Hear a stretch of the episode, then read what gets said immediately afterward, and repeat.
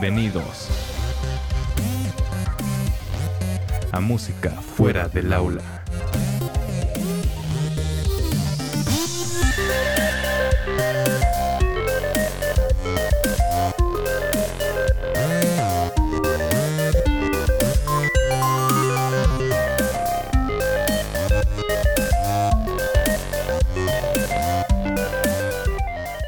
Hola a todos, bienvenidos a este nuevo episodio de Música fuera del aula. Yo soy Adriana. Y yo soy William. Y los invitamos, como siempre, a seguirnos en nuestras redes sociales, donde nos pueden encontrar en Instagram como Música fuera del aula y en Facebook como Música fuera del aula.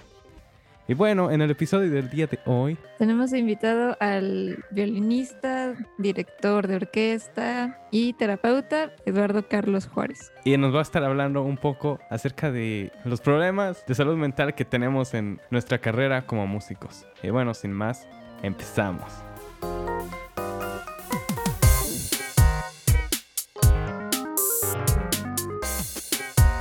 Música fuera del aula.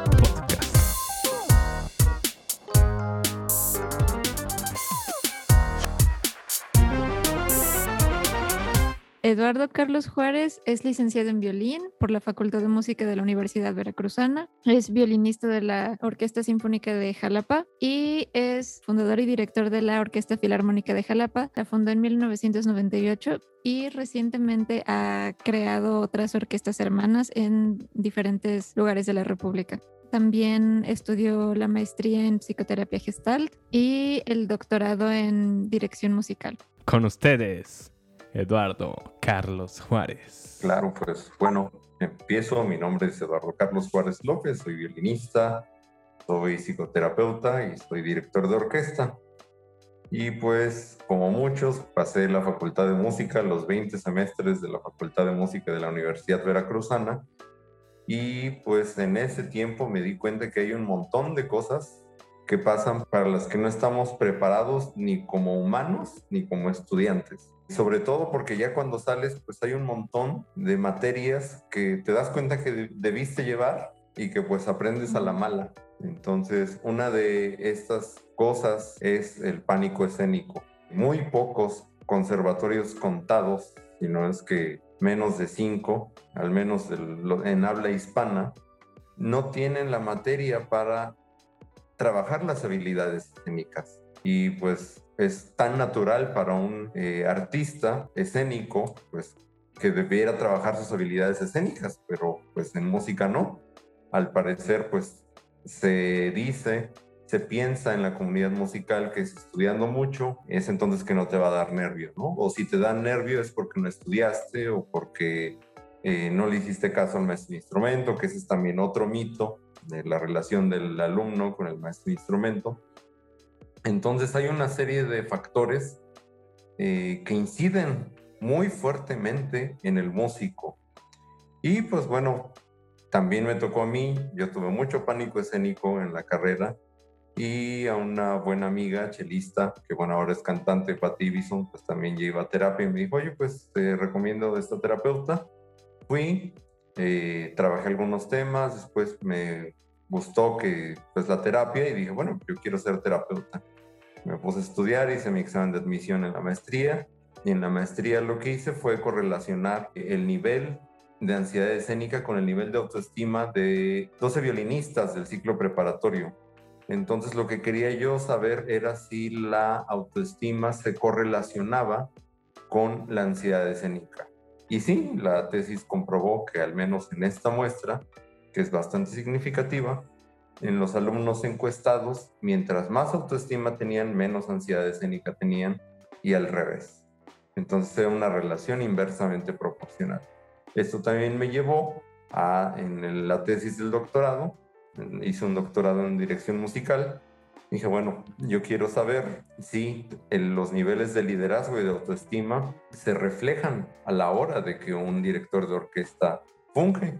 Y sí, también hubo un Casualmente también fueron 12, 12 eh, directores que se animaron a estar en la muestra y sí, se vio que se comprobó que hay una correlación, si bien no tan fuerte como la de la autoestima y el pánico escénico, pero si hay una correlación fuerte, es decir, si el director no trabaja sus habilidades de liderazgo y no trabaja su autoestima, va a tener menor desempeño. Entonces, pues esto, estos temas como liderazgo, autoestima, pánico escénico, no son parte de la currícula de los estudiantes de música. Eso es muy grave. Te lo puedo decir muy grave porque, pues bueno, atiendo un montón de músicos de bastantes partes del país, de algunas partes del mundo, y siempre llegan con ese temor, con esa culpa de llegar a terapia, porque también es un hecho que la terapia está visto como un tabú para la sociedad en general y pues para los músicos más. Entonces, pues yo siempre les digo esto a mis amigos músicos, oye, pues no llevaste pánico escénico 1, no llevaste habilidades escénicas 2, no llevaste fortalecimiento de la autoestima 3, no las llevaste, entonces es como si tú te sintieras mal por no hablar japonés. Imagínate que llegas a un lugar de japonés y ves que me siento mal por no hablar japonés. Y eso también pasa porque el estudiante de música es el único estudiante que paga su clase y que se siente en deuda con el maestro. Tú le preguntas a un estudiante de contaduría, de arquitectura, de gastronomía, si ellos pagan la clase y se sienten en deuda con el maestro, no, lo pueden ver como un servidor, servidora público. En cambio, el estudiante de música tiene mitificado o mitificada al maestro o maestra de instrumento. ¿Por qué? Por la naturaleza de la relación, eh, por muchas cosas que, bueno, también tendríamos que entrar ahí a las edades en las que estudia la música, pero de entrada yo creo que estas son las materias de las que no se habla y de las que son más, más importantes en la currícula musical. Precisamente yo creo que el problema surge de que vemos como un tabú, pues desde la salud mental, la terapia, pero también tener pánico escénico, ¿no? O sea, como que todo el mundo niega que tiene el pánico escénico y yo creo que eso también es algo que engrandece el problema, ¿no? Sí, por ahí vi un meme hace rato, ¿no? Que la frase cálmate no ha calmado a nadie en esta vida, ¿no? Entonces cuando digo, pues tengo miedo y, pues, y el músico piensa en sí, ¿no? Cálmate, cálmate, cálmate. En realidad no, no funciona, o bueno, si conocen algún músico que le funcione, cálmate, cálmate antes de entrar al recital, pues no. Y entonces, muy concretamente en el tema del pánico escénico, porque podemos ir profundizando, es que el pánico escénico es un tema tan importante como el solfeo, como la apreciación musical, como armonía. Tú no llegarías a tu recital sin estudiar tu material. Entonces también las personas que me contactan, casi siempre me contactan cuando va a ser su recital de titulación porque es un punto bastante tenso del estudiante de música. Entonces, Edu, oye, me enteré por Facebook que tú das terapia y, pues quiero empezar mi terapia, ¿no? Ah, bueno, ¿qué quieres trabajar? Mi recital de titulación, ¿en cuándo es? Pues la próxima semana. Bueno, algo podemos hacer allí, claro, siempre se puede hacer algo, pero es importante que el músico sepa que las habilidades escénicas se trabajan a la par. Es decir, tenemos que hacer una exposición gradual al escenario. Imagínate si tú estudiaras en el escenario donde vas a tocar o imagínate que estudiaras en el ambiente o en un ambiente parecido, pues llegarías sin menos nervio. Obviamente todas las cosas que hacemos necesitamos experiencia y cada vez que vamos a hacer algo por primera vez, pues tiene componentes de miedo, de, emoción incluso, pero en músicos pues esto tiene una connotación más bien negativa. Entonces, ¿qué es lo que hay que hacer? Hay que trabajar las habilidades escénicas a la par entonces, si tienes un examen que preparar en seis meses, en un año, tienes que exponerte gradualmente al escenario en seis meses o año. Sí, porque si no, pues estás muy preparado en la dimensión pues de técnica, tus dedos, tu solfeo, todo lo tienes, la afinación, tu oído, todo eso te lo dan en la, en la escuela, ¿no? Pero pues los humanos tenemos una dimensión más allá, tenemos emociones, nuestra psique, ¿no? Tiene que estar preparada también porque nos subimos completitos al escenario, no, no, no vamos nada más cerebro y, dedos, ¿no? O sea, somos toda esta parte integral que tenemos que estar preparados también.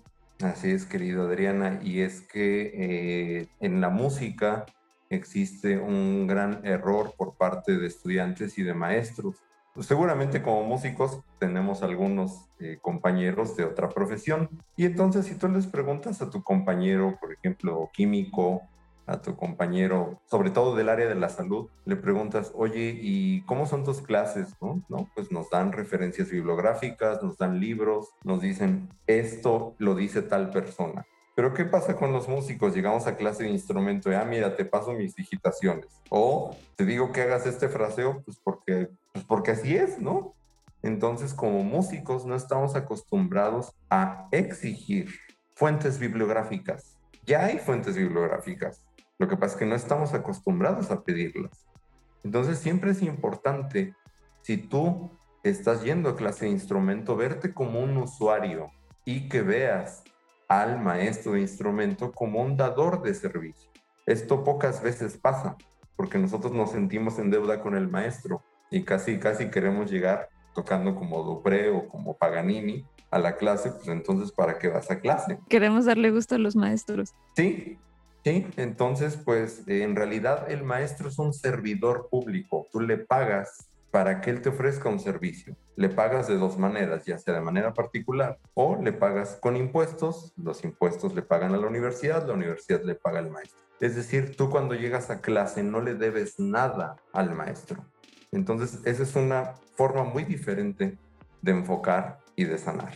Para mí es como muy, nunca se me hubiera ocurrido eso que, que, tú mencionas de pedir como una referencia bibliográfica, pero lo primero que se me viene a la mente es que a lo mejor muchos maestros como que se ofenderían o se lo tomarían a mal. Yo sé, pues es que es una cuestión de... Hay que ver la relación alumno-maestro entendiéndola desde que el músico es la única profesión que usualmente empieza desde tempranas edades, pero que pasa demasiado tiempo con el maestro de instrumento. Imagínate que tu prima, tu primita o Willy, si, imagínate si tienes una primita de 12 años y quisiera estudiar contaduría, tú la llevarías a clases particulares una semana con un maestro de instrumento que le, que le triplica la edad y que pasara una hora encerrado en un lugar. Suena hasta tétrico, suena hasta para, para denunciarlo, ¿no? Yo no dejaría, pues, si yo tuviera una hija de 12 años, yo no la dejaría tomando clases particulares de contaduría a los 12 años, pero esto en música parece, parece que es normal, parece que no pasará nada. Y pues claro que pasa. Si tú tienes un hijo menor de edad, es tu responsabilidad acompañarlo a las clases. Maestro, maestra, si tú tienes un alumno menor de edad, es responsabilidad del padre que lo acompañe en las clases o que estés en común acuerdo de que él o ella puede estar en las clases. ¿Por qué? porque entonces vienen un montón de cosas.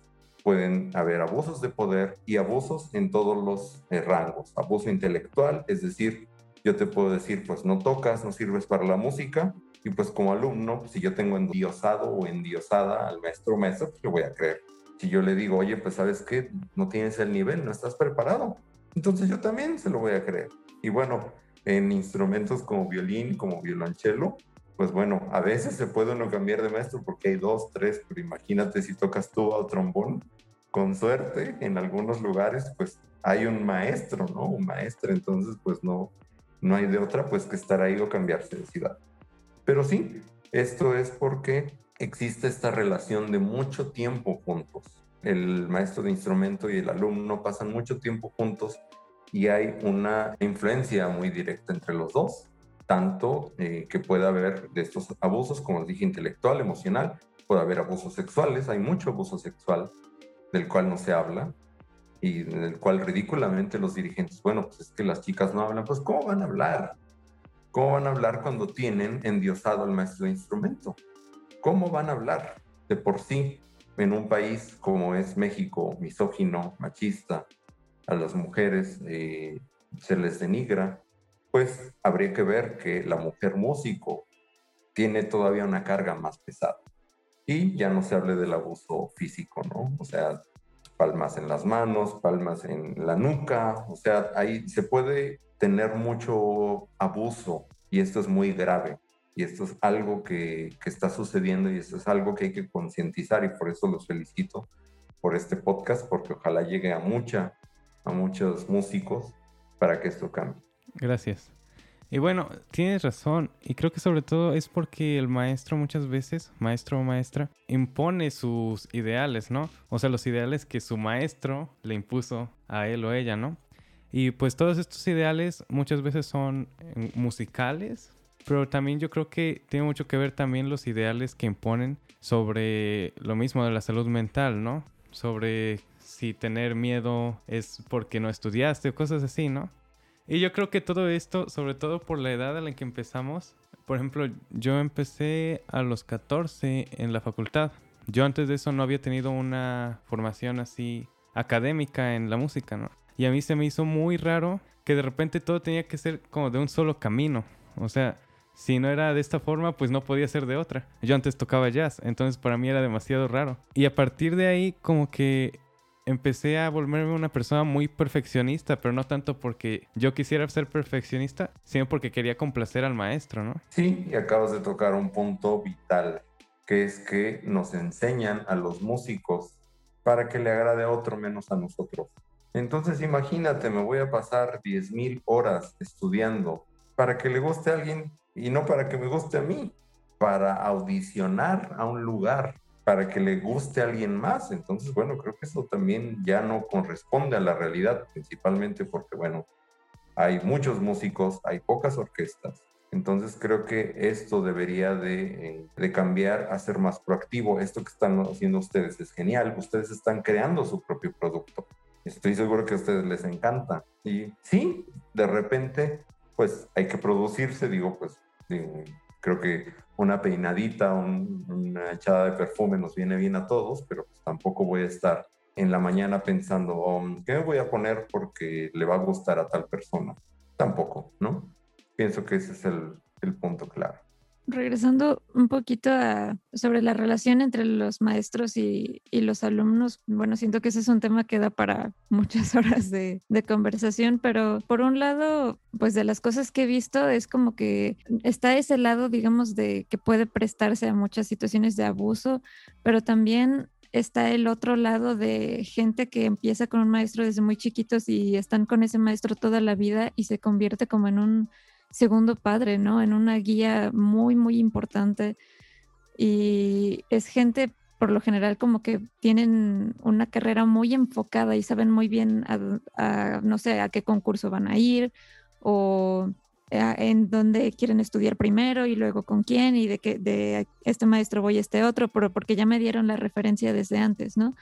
Entonces, un maestro de instrumento, ya sea para bien o para mal, como que es una figura de autoridad importantísima, eh, que si lo comparamos, como tú dices, con otras carreras, pues un maestro es un, una persona pues normal, ahora sí que una persona que te está guiando, pero no, no tiene como que ese nivel de autoridad tan grande, ese respeto incuestionable como para los, los alumnos de música.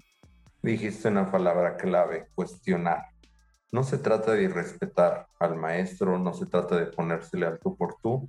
Simplemente la habilidad de cuestionar es lo que nos convierte en adultos. Cuando nosotros somos niños no cuestionamos a nuestros papás. ¿Por qué no podemos? Si nuestros papás nos dicen eh, existen los Reyes Magos, les creemos. ¿Por qué? Porque son nuestros papás. Si nuestros papás nos dicen eres un tonto, igual les creemos, porque son nuestros papás. Si papá o mamá está ausente, resentimos esa ausencia.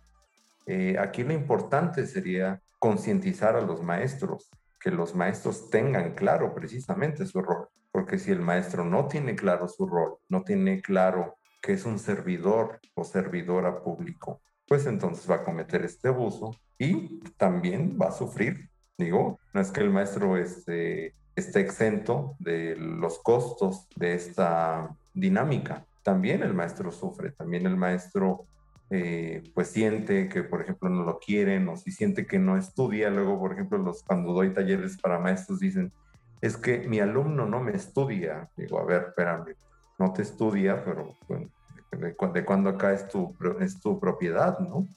Para empezar, bueno, quítale mi alumno, di el alumno y después quítale el pronombre personal. El alumno no estudia. Ok, bueno, entonces ya ahí puedes primero como quitártelo, o sea, más bien como poner distancia y poder saber cómo le ayudo. Si nos están oyendo maestros de música, maestro de música, tu labor es ayudarle a tu alumno o alumna a encontrar el camino para que a ella o a él le guste. Primero que nada, se trata de llegar al recital diciendo a mí me gusta lo que yo hago, me gusta lo que hice, me gusta cómo me preparé, hice como 10 pruebas de examen, toqué para mis sobrinos, toqué para la señora de enfrente, la vecina, la de los tamales, y estoy contento, entonces ya no llego al examen o al recital diciendo, pues a ver qué piensan los sinodales, porque pues de ahí viene toda la, toda la tensión. Entonces, se trata primero de cómo fortalecer esta seguridad y pues finalmente tocar para mí. Muy interesante, bueno, muy impactante, ¿no? Porque normalmente estas cosas no se dicen. Y bueno, algo que yo quería mencionar es cómo todo este deseo inculcado de los maestros y pues también como de nuestra comunidad de músicos, de compañeros, pues muchas veces nos lleva a desarrollar personalidades egocéntricas o narcisistas, ¿no? Y yo siento que más que nada todo esto del ego resulta de la baja autoestima que nos está generando el ambiente, ¿no? como que queremos demostrar que no somos algo malo, ¿no? Y en vez de demostrárnoslo a nosotros mismos, lo queremos demostrar a la comunidad que nos está haciendo sentir así, ¿no? Entonces yo te quisiera preguntar, ¿tú qué propuesta tendrías para solucionar este problema? Lo que propongo sería talleres para maestros. Si yo influyo en un maestro de instrumento, estoy influyendo como en 10, 12 alumnos. Si un maestro de instrumento cambia, cambian muchas personas. Pero claro, siempre hay resistencia de los maestros de instrumento. Aún así, he tenido la oportunidad en varios conservatorios de México, en Argentina, en España, de eh, hacer estos cursos para maestros y también de poder ver cómo sufren, ¿no? Porque no, este, no están exentos de, de, esta parte, como decía yo, de la dinámica. Entonces, eh, creo que esa sería la primera parte, intervenir con la persona que se supone tiene más experiencia. Y segundo, también hacer talleres y revisar la currícula de las escuelas de música, porque eh, platicaba yo con algunos músicos el fin de semana. Si vas a estudiar una hora, dedica 10 minutos a saber cómo vas a vender eso que vas a tocar. Dedica otros 10 minutos a hacer contactos, porque va a ser imposible que tú estés encerrado en tu cuarto estudiando y después, bueno, ¿y, y, a, quién, a quién le voy a vender esta música? Siempre les digo a mis pacientes, a mis alumnos, tengan en claro para qué están haciendo música. Si tú no sabes en qué beneficia, en qué le beneficia a la sociedad lo que haces, es muy seguro que te vas a frustrar. Encuéntrale un sentido para que haces música. Y esa es una respuesta que es muy personal y que toma años, pero te da como la suficiente motivación cuando ya quieres soltar. Pues sí, los, los maestros pues digo, yo no quiero que sean villanos, ¿no? Para nada. Eh, ellos pues muchas veces están replicando la forma en la que les enseñaron a ellos y bueno, razones podría haber muchas, eh, ahora sí que no, no nos vamos a desviar ahí, pero me da la sensación que a muchos les enseñaron sobre todo a los que están más, más grandes, como que a sufrir el estudio, ¿no? Y que si no estás casi casi que si no estás sufriendo es porque no te estás esforzando lo suficiente y que toda tu vida como que tiene que estar enfocada en eso y tu identidad y todo de ti tiene que estar en tu estudio y en, en la música y pues creo que ahora nos estamos como que dando un paso atrás y dándonos cuenta de que hay, hay mucha vida afuera de eso y que de las experiencias que, que tengamos afuera de, del cubículo o afuera de donde sea que estemos estudiando, pues van a enriquecer lo que hacemos con la música a fin de cuentas y que la música es más bonita cuando se, se disfruta. Claro, aquí pues bueno viene esta propuesta de que eh, ver al músico como persona, la, el enfoque psicoterapéutico que yo manejo es el gestalt.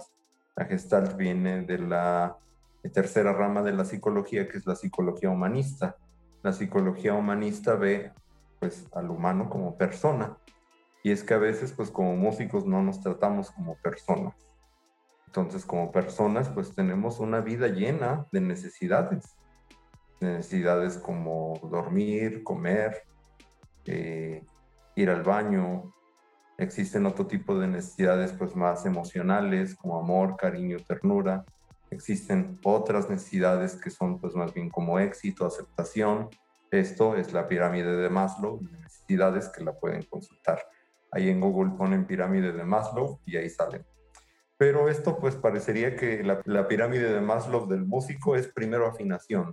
Parecería que no existe otra cosa en este mundo que no es la afinación. Hay un montón de cosas más. Y sobre todo algo, algo que trabajo mucho con mis pacientes es que le empiecen a quitar ese peso que tiene la música, porque nosotros nos sobreidentificamos con la profesión. Incluso le quitamos nuestros apellidos a nuestros amigos cuando los agregamos a WhatsApp. Entonces es Luz Oboe, eh, Aldair Clarinete, Ana Violín. Bueno, ¿dónde quedó el apellido? No, no, tienen apellido. Ahora se, se apellidan como su, como su instrumento. Entonces es como quitarnos como decir yo soy músico y eso no pasa en otras profesiones. Si le preguntas a otras profesiones si se la pasan pensando en su clase de instrumento, si les fue mal, pues te van a decir que no. No, pues fue una clase y después viene otra y ya.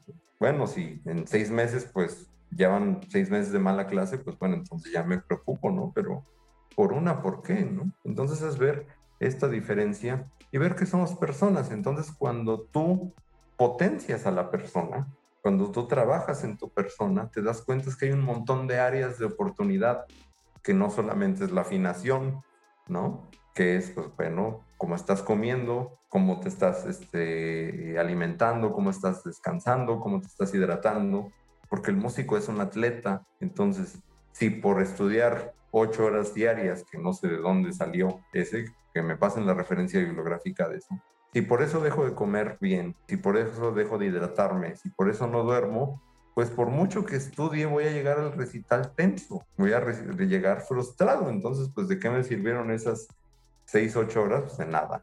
Y te lo hablo con conocimiento de causa. Yo estudiaba cuatro horas diarias y vamos a suponer que sí, mi nivel técnico haya subido, pero casi no tenía amigos no tenía amigos, el, la orquesta de amigos que, tanto quiero, pues dejó de, funcionar por eso. Entonces, pues, oye, vas a estudiar todo el tiempo para que no vaya nadie a tu recital, bueno, mejor tocar estrellita, pero que estén 100 personas porque tienes una buena relación con ellas, a que puedas tocar el concierto de Paganini, que nadie vaya porque nunca hablas con ellos. Y yendo por ahí ya para finalizar, nada más te quiero felicitar por el proyecto de Laurofix porque es eh, un lugar donde para ti lo más importante es que los músicos vayan y, se la pasen bien y conozcan la música, pero en un ambiente relajado, muy humano, que no le hagan, digamos, el feo a nadie. Solamente todos son bienvenidos y vamos a conocer la música y a conocernos entre nosotros porque pues somos humanos que hacemos música, o sea, los humanos van primero que la música, no al revés, porque sin humanos no hay música. Entonces, pues muchas felicidades por, por ese proyecto. Gracias, gracias. Eh, a veces me, algunas personas pues me dicen, oye, pero ¿por qué no ¿por qué no te, te, armas un ensamble con pura gente que toque así muy bien, ¿no? O sea, ¿por qué no pones filtro? Y yo me quedo pensando eso precisamente que tú dices, ¿no? ¿A quién estás viendo? ¿Estás viendo músicos estás viendo personas? ¿Estás viendo máquinas estás viendo seres humanos? Tuve la fortuna en 2005 de hacer audición para la Orquesta de las Américas, que antes se llamaba Joven Orquesta de las Américas, ahora le quitaron la joven porque ya, ya aceptan más viejitos, pero en ese entonces era la Youth Orchestra of the Americas. En ese tiempo yo fui, había ganado un concurso nacional en 2003, entonces pues yo sentí, pues bueno, que diablos, pues yo creo que si hay una audición, pues mínimo, mínimo, así, pues quedo de asistente concertino. Esa, esa YOA fue en Venezuela. Yo no conocía el sistema, yo no conocía Dodamel, yo no conocía Abreu. Llegué y nos hicieron la audición y resulté de, de, éramos como 60 violinistas, fui el violinista número 60. Y te puedo decir, Willy, te puedo decir, Adriana, que yo no tenía el nivel para estar ahí en la YOA yo no lo tenía. Mis compañeros tocaban supremamente mejor, supremamente mejor, pero esa experiencia me cambió la vida. Yo no soy el Edu si no fuera por haber ido a esa yoa y haber tocado, aunque sea algunas notas de concierto para orquesta de Bartok.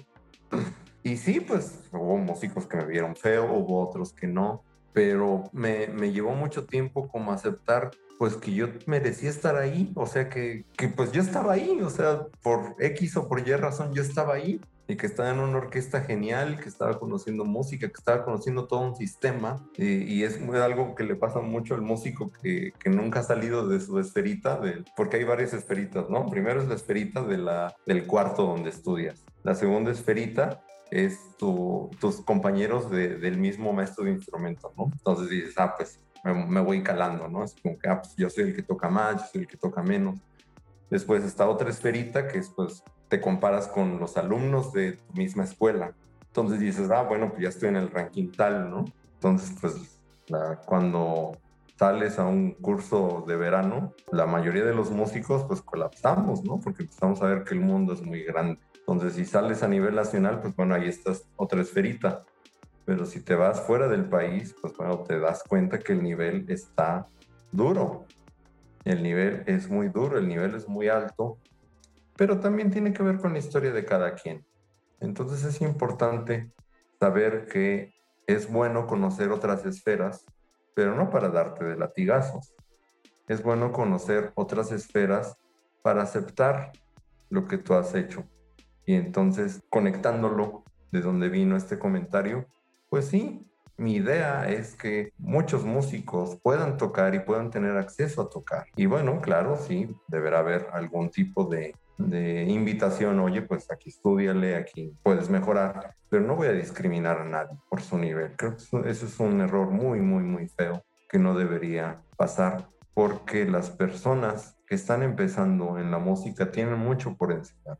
Y si no lo puedes ver, probablemente lo que te puedan enseñar sea humildad. Bueno, pues muchas gracias por acompañarnos en este episodio. Gracias, Dios. Música fuera del aula.